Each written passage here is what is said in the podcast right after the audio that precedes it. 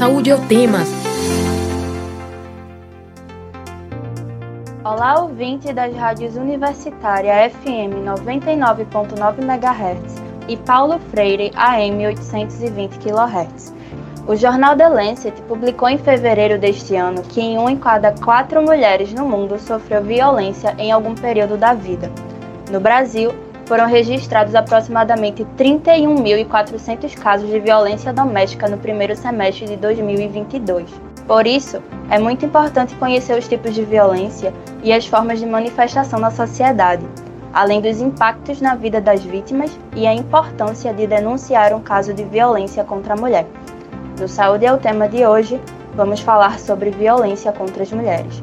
Eu sou Isabel Baé, estudante de jornalismo da UFPE e lembro que esta edição fica disponível no site radiopaulofreire.fpe.br e nas plataformas de podcast. Nesta edição do Saúde é o Tema, sobre violência contra as mulheres, vamos conversar com a professora de Saúde Coletiva da Universidade Federal de Pernambuco, com atuação na temática Saúde da Mulher, Ana Paula Mello. Seja bem-vinda, Ana. Bom dia a todos, todas, todos. Obrigada, Isabel, pelo convite. E também convidamos para a conversa a socióloga e integrante da Rede Mulheres Negras de Pernambuco, Liliana Barros. Seja bem-vinda, Liliana.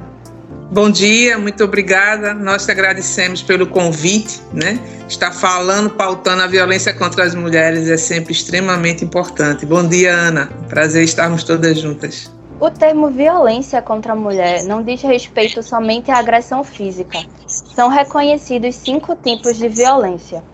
Ana, você poderia começar apontando quais são os tipos de violência contra a mulher? Isabel, é, é bem importante a gente começar é, por essa tipificação, né? porque a gente costuma falar de violência e ela normalmente remete para nós à agressão física, né? ou mesmo os casos mais graves, como óbito. Mas, para além desse tipo de violência, né, quando a gente está falando de violências de maneira geral e para a mulher em particular, daqui a pouco eu vou falar um pouquinho né, do que, é que caracteriza a violência contra a mulher, mas a gente está falando de outras formas também. Né? A gente está falando de violência psicológica, né, que é aquela é, xingamento, né, depreciação né, da, do seu papel como mulher, do seu papel na vida. Né? A gente está falando de violência patrimonial também, né, que é a apropriação dos bens dessa mulher, seja explicitamente levando coisas da casa, né, ou seja implicitamente, né, quando a, aquela casa ela é da mulher, mas ela é apropriada, às vezes vendida, por exemplo, né, por companheiros ou outras pessoas da família, sem que tenha a permissão. A gente tem também a violência institucional, essa que acontece dentro dos serviços, sejam eles públicos ou privados, né? a forma como a própria organização, estrutura do serviço, o atendimento, como é que isso repercute também na vida das mulheres. E aí eu acho que é especial a gente é, salientar também, né, que quando a gente está falando de violência contra as mulheres, é, tem uma característica aí que difere quando a gente fala de violência de maneira geral, que é o aspecto do gênero, né? Quando a gente está falando de gênero, é a forma como a gente olha para corpos humanos e a gente valoriza de maneira diferente esses corpos, por eles serem de um determinado jeito que a gente identifica como corpos femininos ou como corpos masculinos. E esse valor diferente, né, há muito tempo, né, na história da sociedade, tem colocado é, relações de poder diferenciadas que fazem com que haja uma apropriação né, é, desses corpos e, e haja uma atuação sobre essas vidas que colocam as mulheres em situação de vulnerabilidade dentre essas formas todas de violência. Mas a violência de gênero ela atinge particularmente as mulheres, mas ela também repercute sobre a vida dos homens. Se a gente tiver oportunidade, a gente fala um pouquinho sobre isso, né? mas em especial são as mulheres as principais vítimas de violência de gênero. Liliana, você gostaria de comentar? É, a Ana falou muito bem sobre a tipificação e hoje nós vamos dialogar sobre a violência doméstica. Mas existe também a violência urbana contra as mulheres, né? Então eu acho que a gente se perceber em desigualdade numa sociedade machista, então você consegue enxergar vários tipos de violência que nós sofremos. Todas as mulheres já passaram ou passam por algum tipo de violência. Porque às vezes a gente se detém na doméstica, é, como a Ana trouxe, nos diversos tipos de violência, mas na violência urbana também nós estamos em desigualdade. Né? Então, eu acho que essa percepção de ser mulher, você consegue enxergar o mundo diferente. A gente sempre dialoga o seguinte: você nasce quando nasce de uma vagina de uma mulher, e você nasce novamente quando se percebe mulher sabe? Não só por ter uma vagina, mas perceber essa desigualdade. E quando você se percebe uma mulher negra, então você nasce novamente, né? Então eu acho que a gente se perceber num, num, num, numa situação é, de desigualdade dentro da sociedade é fundamental para a gente falar sobre violência e a tipificação dela. E apesar da violência contra a mulher ser um tema que está recebendo mais atenção da sociedade nos últimos anos, ainda é considerado uma epidemia invisível. Liliana, por que, é que as mulheres não se sentem seguras para conseguir denunciar o agressor? Não se sentem seguras porque é, nós já nascemos é, nessa situação de desigualdade. A gente sempre traz uma, uma, uma fala que as pessoas já conhecem, mas eu não me canso de reproduzir. Primeiro que antigamente né, as, os homens matavam as mulheres em defesa da honra. Né? E isso você era considerado muito mais macho por ter matado uma mulher é, em defesa da honra, né?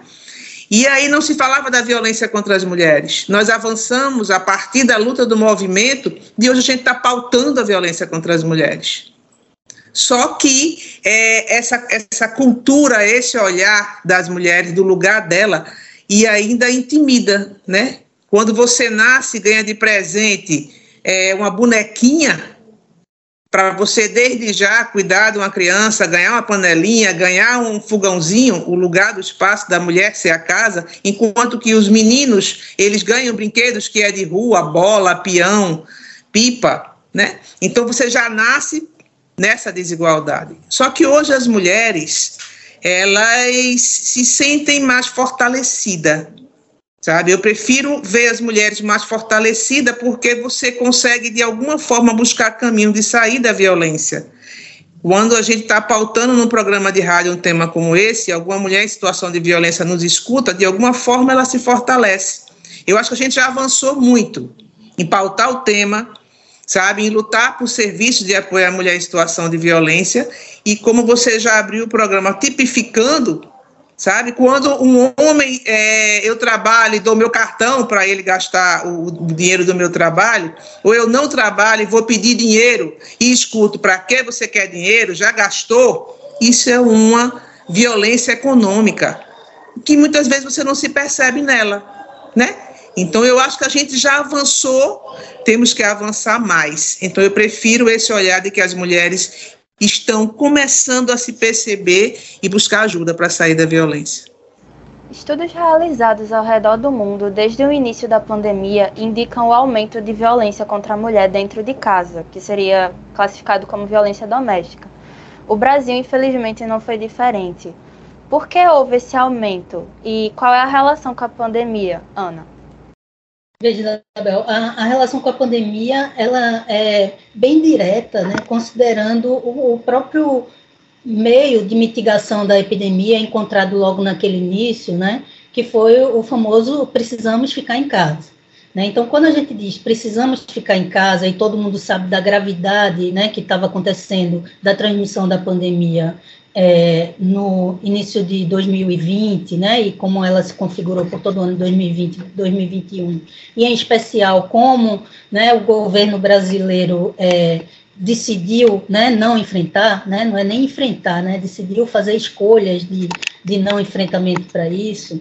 Né, infelizmente, esse lugar doméstico, que tem a ver com, com essa própria constituição nossa enquanto mulheres. Liliana estava falando aí dos brinquedos que são considerados brinquedos de menina, né, e brinquedos de menino. Não é à toa, né, essa questão da boneca, né, da vassoura, da casinha, porque a, a nós mulheres é atribuído esse lugar do doméstico, né, como se fosse uma condição natural da nossa existência. E a gente sabe que isso não é assim. Né? Então, esse lugar do doméstico, do, do cuidado né, com as pessoas, do cuidado com as crianças e do cuidado com a própria casa, ele precisa é, ser compartilhado entre homens e mulheres, porque isso traz uma relação de igualdade. Então, quando a gente teve naquele início da pandemia o fique em casa, né, e o próprio fechamento dos locais de trabalho, é, das outras casas da nossa vizinhança, dos nossos locais que a gente recorre para o cuidado de saúde, para assistência social,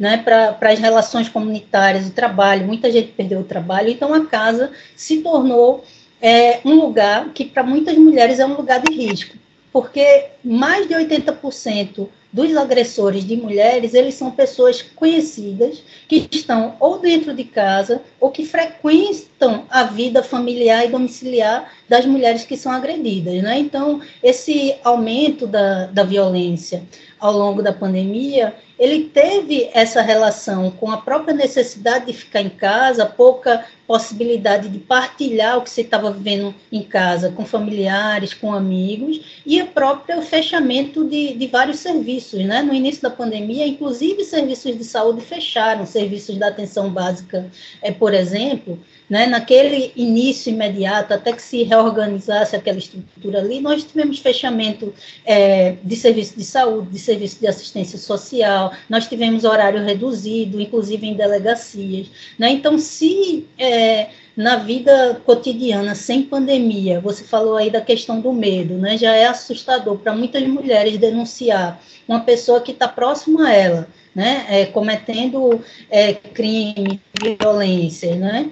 É, isso está muito associado com a relação também com a vergonha, né? A gente, essa relação desigual entre homens e mulheres, que tolhe liberdades, que tolhe autonomia, que tolhe a própria sexualidade, coloca as vítimas como se elas fossem responsáveis pelos próprios crimes, né? Então, eu acho que um, uma questão é, importante é que esse medo terminou aumentando também, porque veja, se no, no, cotidiano você pode sair e dizer que vai numa farmácia e ali você encontrar uma amiga para partilhar isso, ou dar uma passada no serviço de saúde para falar de uma situação de violência que você está vivendo, por exemplo, ao longo da pandemia ficava muito mais explícito essa saída como uma condição ali que não, não era muito bem aceita naquele momento, né? Então poderia gerar uma desconfiança. Então essa associação é, com a pandemia é muito direta. Agora, é importante a gente ressaltar também que, se a gente olha para os números de 2020, os números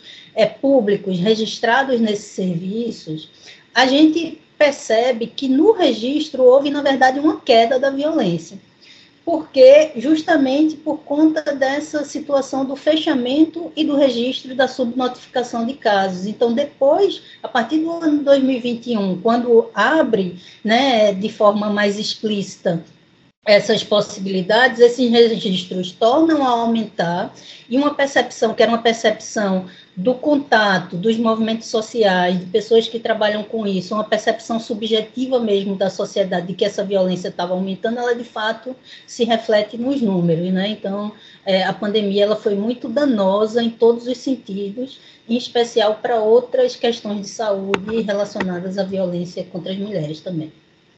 É, a violência física, ela, apesar de existir vários estigmas em relação a, ao reconhecimento da violência contra as mulheres, ela é logo sentida. Mas por que, que as mulheres demoram mais a perceber que estão vivendo violência psicológica, Ana? É, eu acho é, a gente precisa pensar na questão da violência contra as mulheres como um, um ciclo, né? A gente chama do ciclo da violência. A violência física, ela não é o primeiro sinal de violência contra as mulheres. Em geral, né, esses sinais eles já estão se dando em relações abusivas, né, na, na forma é, de se olhar para o papel das mulheres nessas relações, sejam relações conjugais, sejam relações familiares, sejam relações patronais, né? Muitas vezes essa violência acontece também dentro das relações de trabalho. né? Inclusive o trabalho doméstico, né? Onde a maioria das mulheres são mulheres negras.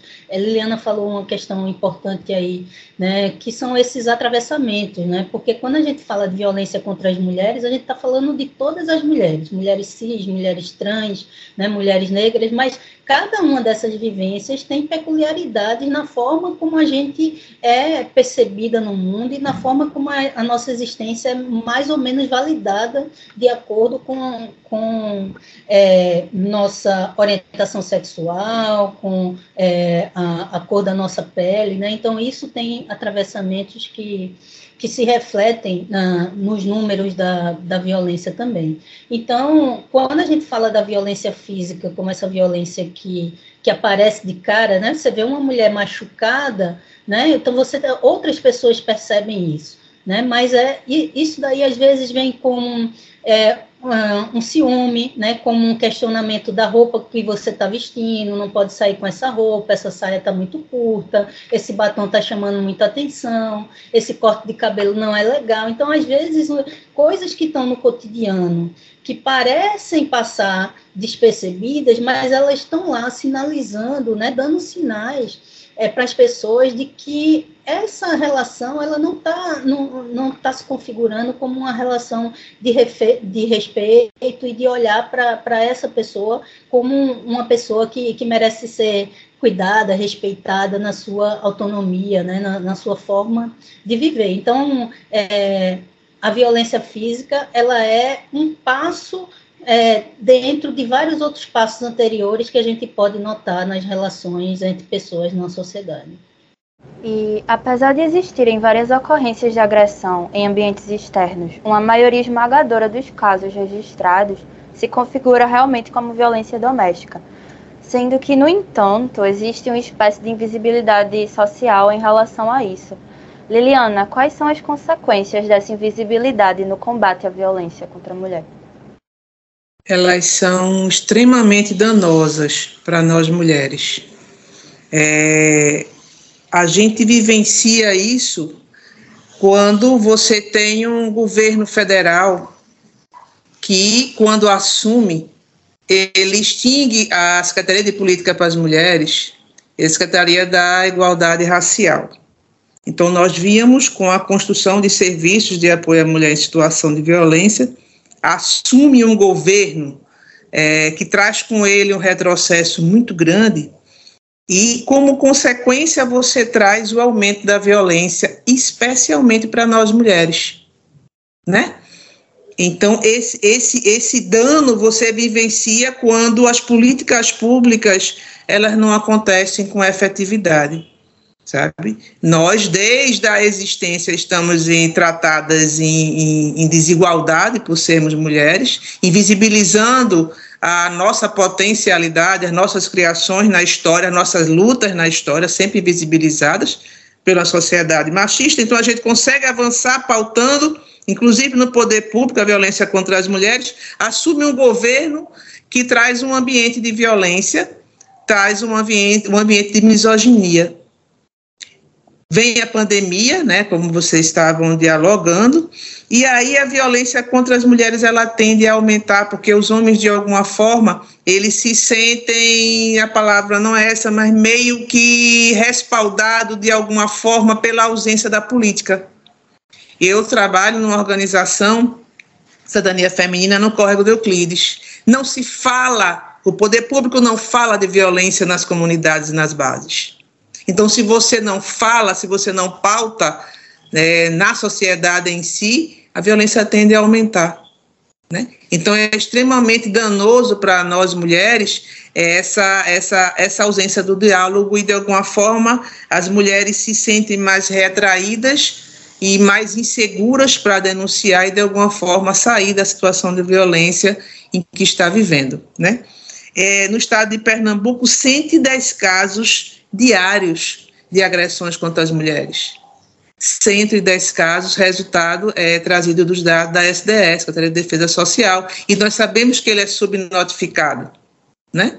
Então, é extremamente danoso a, a ausência das políticas públicas e esse diálogo, entendeu? Uma coisa que eu sinto muita falta. A cidadania feminina fica aqui no Corpo de Euclides, eu estou aqui agora, e nosso tema, é, de princípio, é a violência contra as mulheres, mas quando a gente sai para outras comunidades, você tem a ausência. Então a violência aumenta. Quando as mulheres estão juntas, dialogando, ela fortalece na comunidade o enfrentamento da violência contra as mulheres e a gente não tem visto isso. Então as consequências disso são extremamente danosas para nós. E como você falou das políticas públicas, eu vou puxar um gancho e te perguntar como é que você avalia as políticas de prevenção à violência contra a mulher hoje. Eu avalio como ausente, sabe? Que é como eu venha falando, se você não não coloca é, apenas a mídia televisiva ela não dá resultado, sabe? Dá, não, não dá, ela dá resultado, mas ela não chega como deveria, sabe? É, se o governo federal tivesse, que não vai ter, né? Mas eu tenho fé que a partir de outubro a gente vai ter uma, um outro olhar em relação ao que está acontecendo aí no país, mas traz a misoginia, como carro-chefe.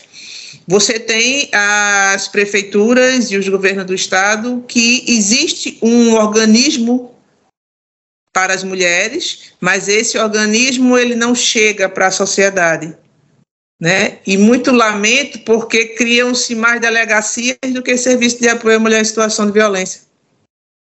Né? Então, é, ao, é, se, é, nós, inclusive a gente teve uma, uma conversa com, eu estava vendo uma matéria, o governo da Secretaria da Mulher de Pernambuco dizendo que existe mais de 200 organismos de política para as mulheres. Só quando você entra no site da Secretaria só tem 80, 88, se eu não me engano, né?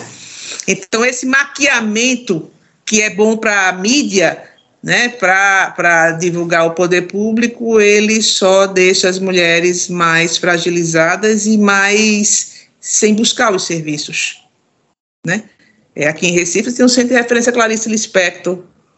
Se eu chegar em algumas comunidades perguntar, as mulheres não vão saber o que é. Você não vai procurar o que você não sabe que existe. Né? Então, isso para nós é extremamente é, lamentável, a palavra é essa. O movimento de mulheres muito ativo, buscando, pautando, caso contrário, estaria muito pior a, a, os serviços de apoio às mulheres em situação de violência, né? E nós precisamos de casa-abrigo, nós precisamos de geração de renda, nós precisamos de centro de referência, nós precisamos que esses serviços cheguem nas bases, mas sem vontade política você não sai do canto para lugar nenhum, né? Então eu acho que a gente está num ano muito importante para a gente mudar esse quadro que está aí. Importante para nós mulheres, principalmente. Ana, você gostaria de comentar? Oi, Isabel. É, sim, é, eu acho que tem é, várias coisas é, que Liliana apontou que eu, que eu acho que, que vale a pena a gente dar né, um, um realce, assim, né? Você começa com a pergunta falando dessa questão do ambiente doméstico, né? Dessa questão da casa. E aí a gente tinha uma frase que era muito dita antigamente, ela continua a ser dita, né? mas ela tem ainda um reflexo social muito grande, que era aquela em briga de marido e mulher, ninguém mete a colher. Né? Então, como se algo que acontece dentro da sua casa fosse do âmbito do privado, que não é da conta de ninguém. Só que há muito tempo o movimento feminista ele vem denunciando né, que o privado também é político, também é político no sentido que é de interesse público, né, quando isso é, respalda a garantia de direitos humanos, né? Dentre esses direitos, o direito à vida, o direito à proteção, o direito à, à cidadania, o direito à autonomia, né? Então a gente não pode considerar que algo que acontece entre quatro paredes, né? Ele não, não precisa ser visibilizado quando a gente está falando é, de políticas públicas. No, no ano passado, a gente teve o aniversário de 15 anos da Lei Maria da Penha e a gente teve também o aniversário de 20 anos da Política Nacional de, de é, prevenção né, e combate aos acidentes e violência, incluindo aí todas as formas de, de violência contra as mulheres, é, contra as crianças. Então, é importante que, é, ao pensar políticas públicas, né, elas consigam efetivamente sair do papel. Isso que Liliana falou do desconhecimento é, da comunidade é fato, mas é mais preocupante ainda que às vezes esse desconhecimento está dentro da própria rede. Né? Nós fizemos uma pesquisa agora, é, no ano 2021, junto com o coletivo Mulher Vida, que é uma ONG que atua em Olinda já há mais de 30 anos com relação à prevenção da violência contra as mulheres, né? É, e a gente percebeu nessa pesquisa que alguns profissionais dos serviços de saúde nem conheciam que no município, dos serviços de saúde de Olinda, nem conheciam que no próprio município existia um centro de, de acolhimento às mulheres. Né? Então, isso é muito preocupante, porque uma coisa é o cidadão, a cidadã, é não saber desses serviços porque não foi divulgado, outra coisa é a própria estrutura pública ter um desconhecimento. Né? Então, acho que pensar a política é muito mais do que como ela está é, nas suas normativas do que está escrito, mas como a gente consegue ver efetivamente isso acontecendo. Né? Então, por exemplo, no sertão de Pernambuco, a gente tem 50 e poucos municípios e a gente quase não tem delegacia especializada no atendimento à mulher. Se eu não me engano, são, são três. Né? E aí é, fica muito difícil. A gente pode pensar, mas não dá para botar uma delegacia especializada em todos os municípios. Não, não dá. Mas a gente também não tem nenhuma estratégia de formação né, do, dos profissionais é, ligados à segurança pública que possibilite a essa mulher né, ter, como o próprio nome diz, segurança para chegar numa delegacia né, e fazer a denúncia. Muitas vezes elas são revitimizadas e reviolentadas dentro da, da própria delegacia né, pelos agentes que deveriam protegê-las. Então, esse é um problema muito sério que a gente precisa estar tá conversando. Né? Uh, tem um aspecto importante no âmbito da execução da política, que é também essa legitimidade à violência que a gente vem é, vendo né, desde o ano de 2018. Né? O governo federal explicitamente né, ele incentiva a violência de toda ordem. Né? Não é à toa que a gente tem um presidente da República que é, violenta jornalistas, né, em especial jornalistas de mulheres, explicitando o caráter de misoginia, né, quando ele faz uma fala, né, no dia que seria a comemoração de 200 anos da independência da República, né, fazendo alusão a uma suposta virilidade inquestionável, né, que aí a gente pode botar o suposta é, aí em realce, né? Mas ele, ao fazer isso e a dizer que os homens devem procurar mulheres princesas para casar, né? Essa fala, ela não é uma fala à toa, ela é uma fala que congela certos modelos de ser homem e de ser mulher, que colocam as mulheres nessa situação de, de submissão, né? De que elas têm que atender a um certo modelo esperado, né? De comportamento, de submissão, ao mesmo tempo que os homens têm que é, provar o tempo todo a sua virilidade seja ela por através né, de, uma, de um êxito sexual ou de um suposto êxito sexual, mas quando isso não acontece, no, na demonstração de relações de poder, né, da, se a gente for puxar para o lado da psicologia, a gente pode até né, falar nisso como uma extensão dessa suposta virilidade que se atribui aí na, na violência, né, na forma de comportamento, no demonstrar essa política de, de a armar a população, né, coloca quem em vulnerabilidade? Quem é que pode comprar uma arma na sociedade? Né? Então, são as mulheres, e são especial as mulheres empobrecidas que estão em situação de maior vulnerabilidade nesse país, e isso tudo legitimado né, por uma política que não está escrita, mas ela está dita né, nos entes do governo federal. Só para ressaltar um, um, último aspecto disso, né, a gente teve uma modificação né, nos ministérios no início é, do governo Bolsonaro, é, que é, configurou né, a antiga Secretaria Especial de Políticas Públicas para as Mulheres como é, Ministério da Família e dos Direitos Humanos. Né? E nesse ministério, né, a ministra é, conhecida desse, do início desse ministério, a Damares, né, ela atribuía, por exemplo, né, a violência sexual de meninas à ausência de calcinhas. Veja, veja que, que fala né, tosca para alguém que está num lugar é, de representante do poder público pensando políticas públicas, como se a gente pudesse reduzir toda sorte de, de violência contra é, meninas que repercute para o resto da, da vida delas, né, com um marco é, psíquico importante que tem repercussões para a saúde, para a vida, para a sua autonomia, para a sua possibilidade na escola, no trabalho,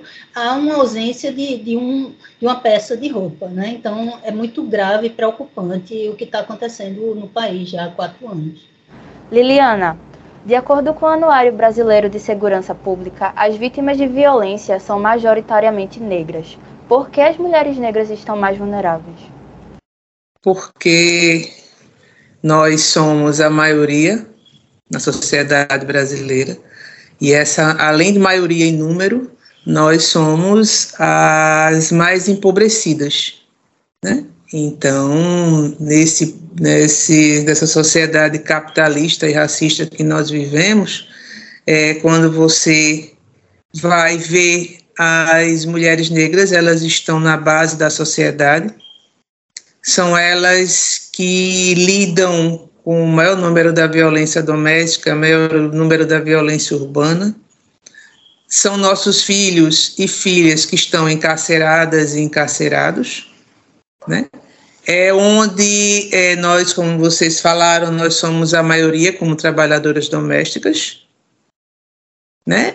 E nós somos a maioria também em relação à questão da violência contra as mulheres. Somos nós que mais denunciamos, né? Porque nós somos, estamos nesta desigualdade, apesar de que a violência está presente em qualquer lar. Só que as mulheres com mais poder aquisitivo denunciam menos e nós denunciamos mais, né? Mas também nós temos pouco acesso aos serviços é, aos públicos nós, nós procuramos mais, nós temos mais acesso, né? Acesso, mas pouca procura. Muitas vezes as mulheres resolvem a situação de violência entre é, o apoio solidário dentro da própria comunidade. Né? Nós ah, utilizávamos o apito como instrumento de enfrentamento da violência contra as mulheres e nós conseguimos diminuir o índice muito grande da violência onde nós passamos. Porque, na verdade, a rede de solidariedade entre as mulheres ajuda muitas vezes a situação, sair de uma situação de violência. Quando eu falo que em Pernambuco 110 mulheres diariamente é, denunciam a violência que está sofrendo, nós sabemos que o número é muito maior, né? E esse número nos inclui nesta questão da violência, né? E nós saímos, não, é, nós somos também, além do maior número na sociedade, a dependência econômica também faz com que as mulheres muitas vezes se intimidem da saída da situação de violência que está vivendo. A dependência emocional também muito grande, né? Que é um dos, dos das situações emocionais mais difíceis da gente contribuir para que a mulher saia da violência que ela está vivendo, a dependência emocional. A dependência econômica, de alguma forma, você é, se percebe que financeiramente, com o mínimo de apoio, você consegue sair da violência que você está vivendo.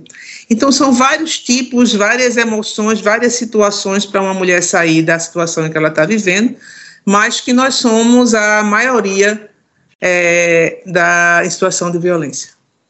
É, além da raça, uma outra categoria importante é a identidade de gênero. Estudos apontam que mulheres lésbicas, bissexuais e trans estão também mais propensas a sofrer algum tipo de agressão. Ana, você poderia comentar um pouco sobre isso?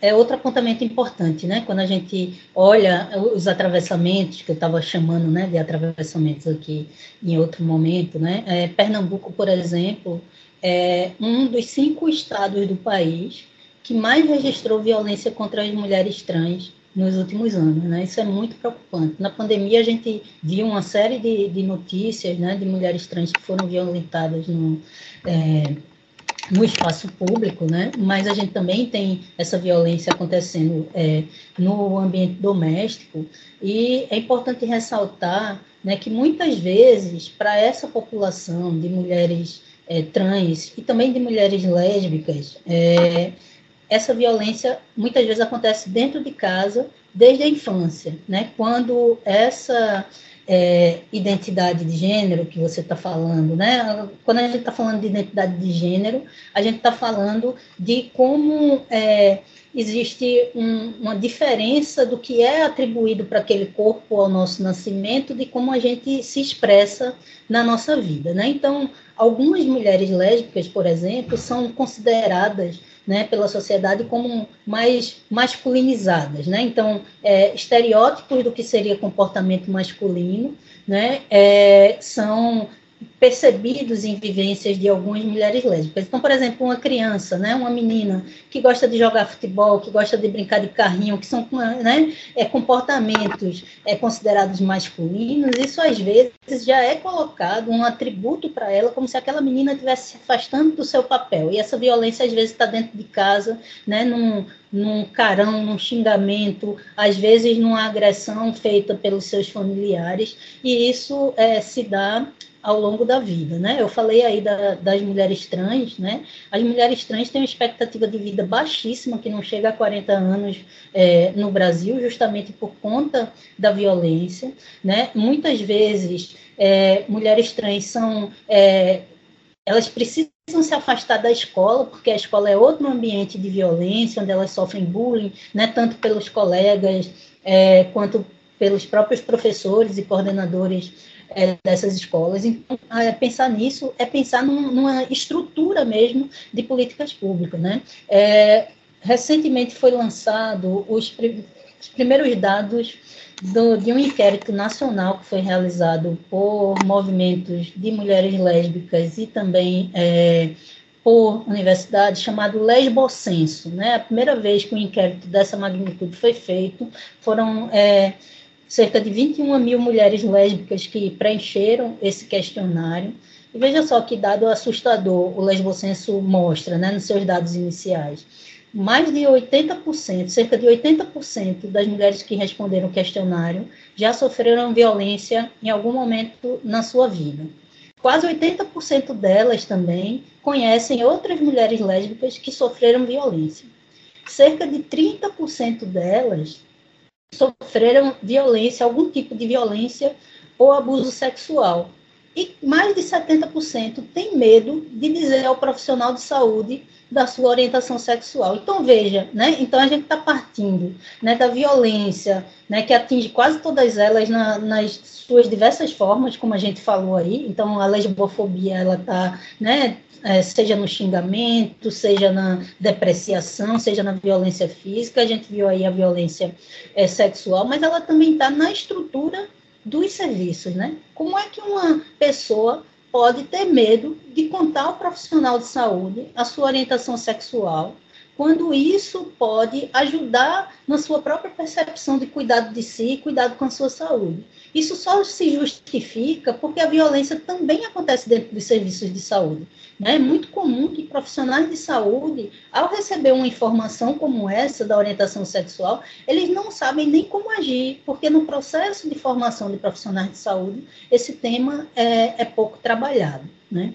As mulheres bissexuais também sofrem é, com violências diversas. Né? Muitas vezes, é, o fato de você ser bissexual é, pejorativamente associado como alguém que não sabe o que quer da sua vida, ou como alguém né, que, por outro lado, é, é alguém que, que pode ser de todo mundo, porque né, gosta de, de pessoas. É, tanto do mesmo sexo como de, de, sexo diferente. Então, a violência que atinge mulheres lésbicas, ela pode atingir mulheres bissexuais também, quando elas estão vivendo relações com outras mulheres, mas ela ganha é, a violência contra pessoas bissexuais, mulheres bissexuais, ela ganha outras conotações de preconceito associado à, à impossibilidade da vivência plena da, da, sua sexualidade, né? De você estar com quem você quer estar, né? Amar e se relacionar é, com a pessoa que você se identifica, se dá bem, né? Então, esse é um aspecto importante para a gente considerar. E quando isso se soma a situações outras de vulnerabilidade, como pobreza, raça,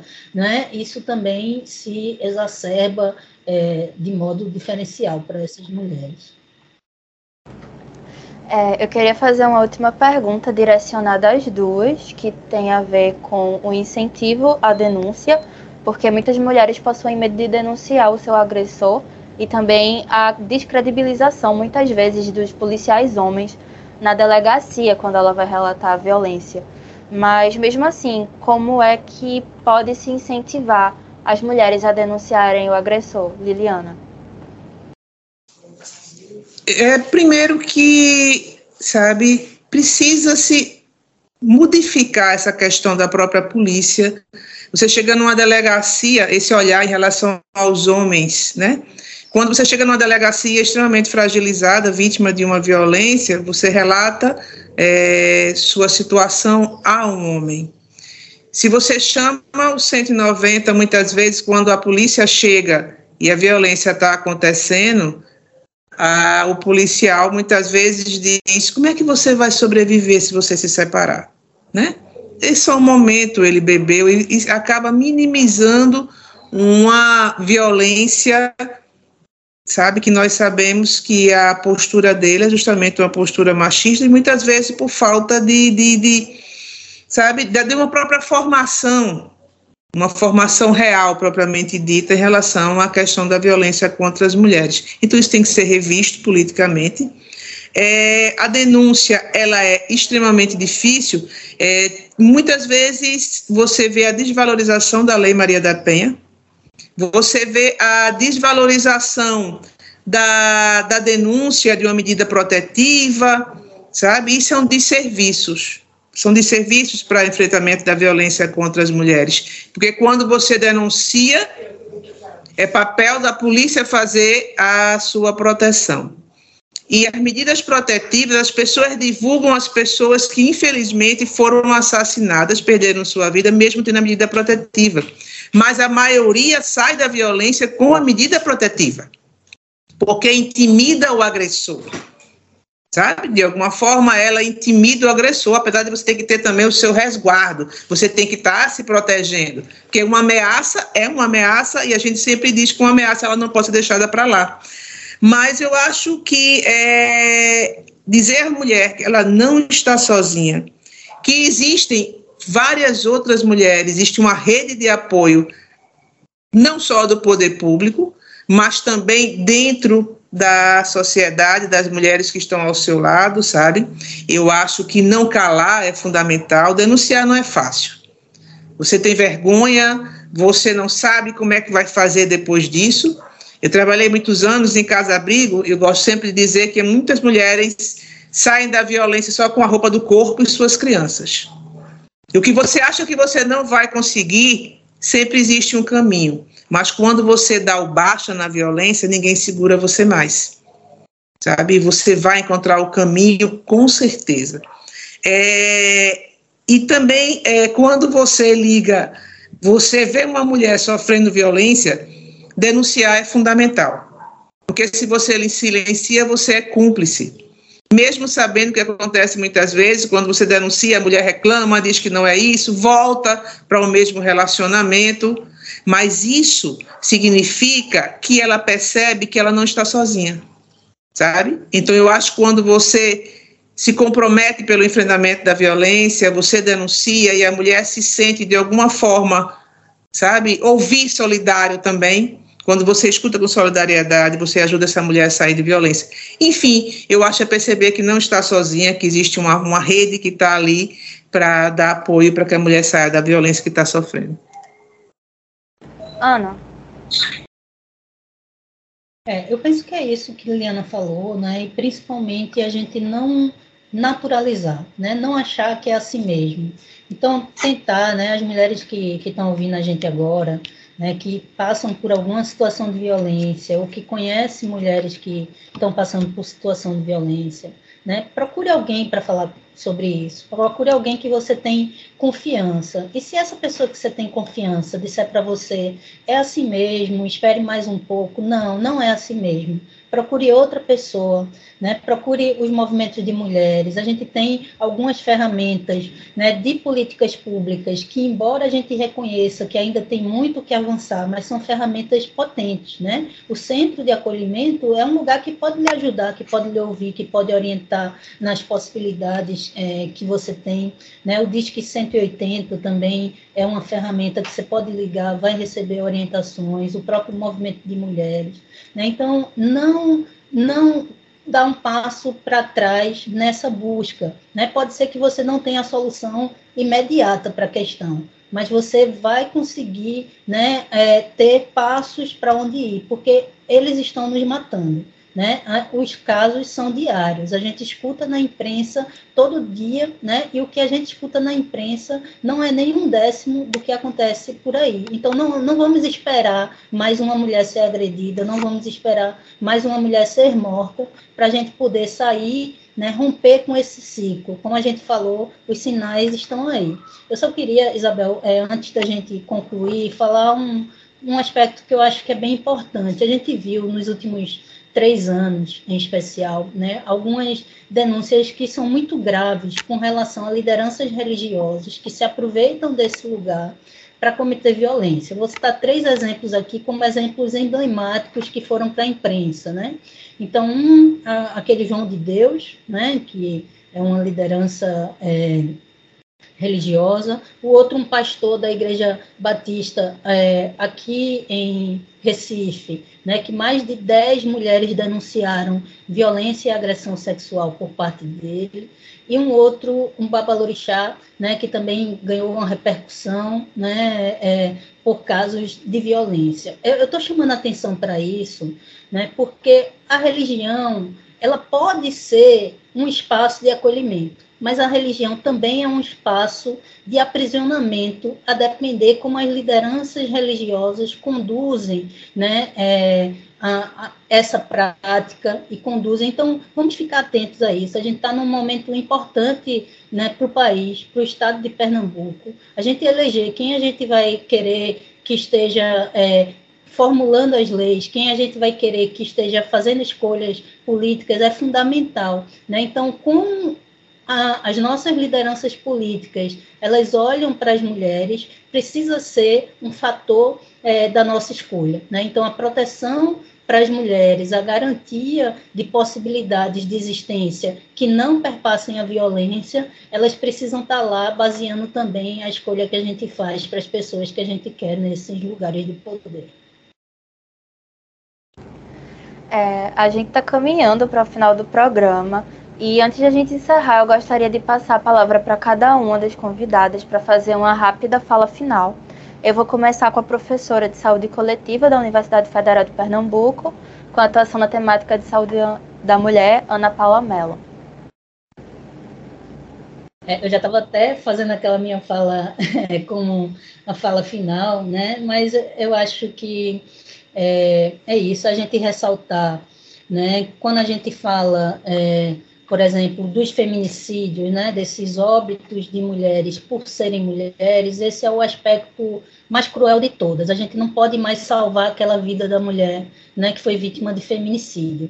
Aquela é uma mulher que a gente perdeu. Então, eu acho que o nosso movimento, enquanto busca de uma sociedade melhor, é não perder mulheres para a violência, não perder crianças para a violência. Isso significa que as políticas públicas voltadas para o combate à violência, elas precisam ser políticas públicas mais amplas, né, de educação inclusiva, de educação que possibilite a reflexão crítica da, das meninas e dos meninos, da formação de meninos que sejam menos machistas. A gente precisa de políticas de emprego para poder dar autonomia para essas mulheres. Né? Então, eu acho que nesse sentido é a gente sempre estar tá buscando uma sociedade melhor, pensando que a proteção também e a promoção é, da vida, ela também combate a violência, não só políticas que é, tentem combater a violência física e a morte. A gente precisa ter políticas que promovam a vida em todas as suas formas. Muito obrigada, Ana. Nós agradecemos a sua participação. E agora eu vou passar a palavra para a socióloga e integrante da Rede de Mulheres Negras de Pernambuco, Liliana Barros. Primeiro, agradecer pelo espaço, dizer da importância, né? E eu queria finalizar dizendo que quando a gente se percebe mulher numa sociedade machista, né, muita, é, você de alguma forma contribui com as outras mulheres, porque nós temos a violência psicológica, sabe, que ela é uma das mais mais difíceis e desafiadora para as mulheres, porque ela traz transtornos para o resto da vida, né? Hoje a gente atende na cidadania feminina mulheres com síndrome de pânico, com depressão, sabe, com traumas pós-traumáticos depois de ter sofrido algum tipo de violência. E você vai muitas vezes minimizando, porque na mente vem sempre a violência física, né? E de alguma forma a violência física você vai se tratando fisicamente, mas a emocional ela traz com ela sequelas muito perversas, né? Você vê mulher vomitando, mulheres, mulheres com dores de cabeça, mulheres, enfim, com diversa, até paralisia facial, a violência traz para nós mulheres. E que você acha que é uma outra coisa que está acontecendo, mas é a violência que você sofre por ser mulher, né? Então, você se perceber em situação de violência, eu acho que é o primeiro passo, e buscar ajuda. Muito obrigada, Liliana, pela sua participação. A mulher que foi vítima de qualquer tipo de violência pode fazer a denúncia à Delegacia da Mulher ou à Delegacia da Região. Também é possível fazer a denúncia para telefone através dos seguintes números válidos em todo o Brasil: 190 para acionar a Polícia Militar, 180 para ligar para a Central de Atendimento à Mulher, Disque 100 para ligar para a Central de Direitos Humanos e você também pode enviar mensagem para o WhatsApp do número DDD 61 996 56 5008. Repetindo, DDD 61 996 56 5008. No canal do Telegram Direitos Humanos Brasil BOT, todo junto, ainda é possível fazer a denúncia no aplicativo também Direitos Humanos Brasil, disponível para o iOS e Android. A vacina contra a Covid-19 está disponível para a população a partir dos 3 anos. Se você ainda não se vacinou, vá logo. E mesmo se você já foi vacinado, continue seguindo as medidas de prevenção e não esqueça de tomar a dose de reforço.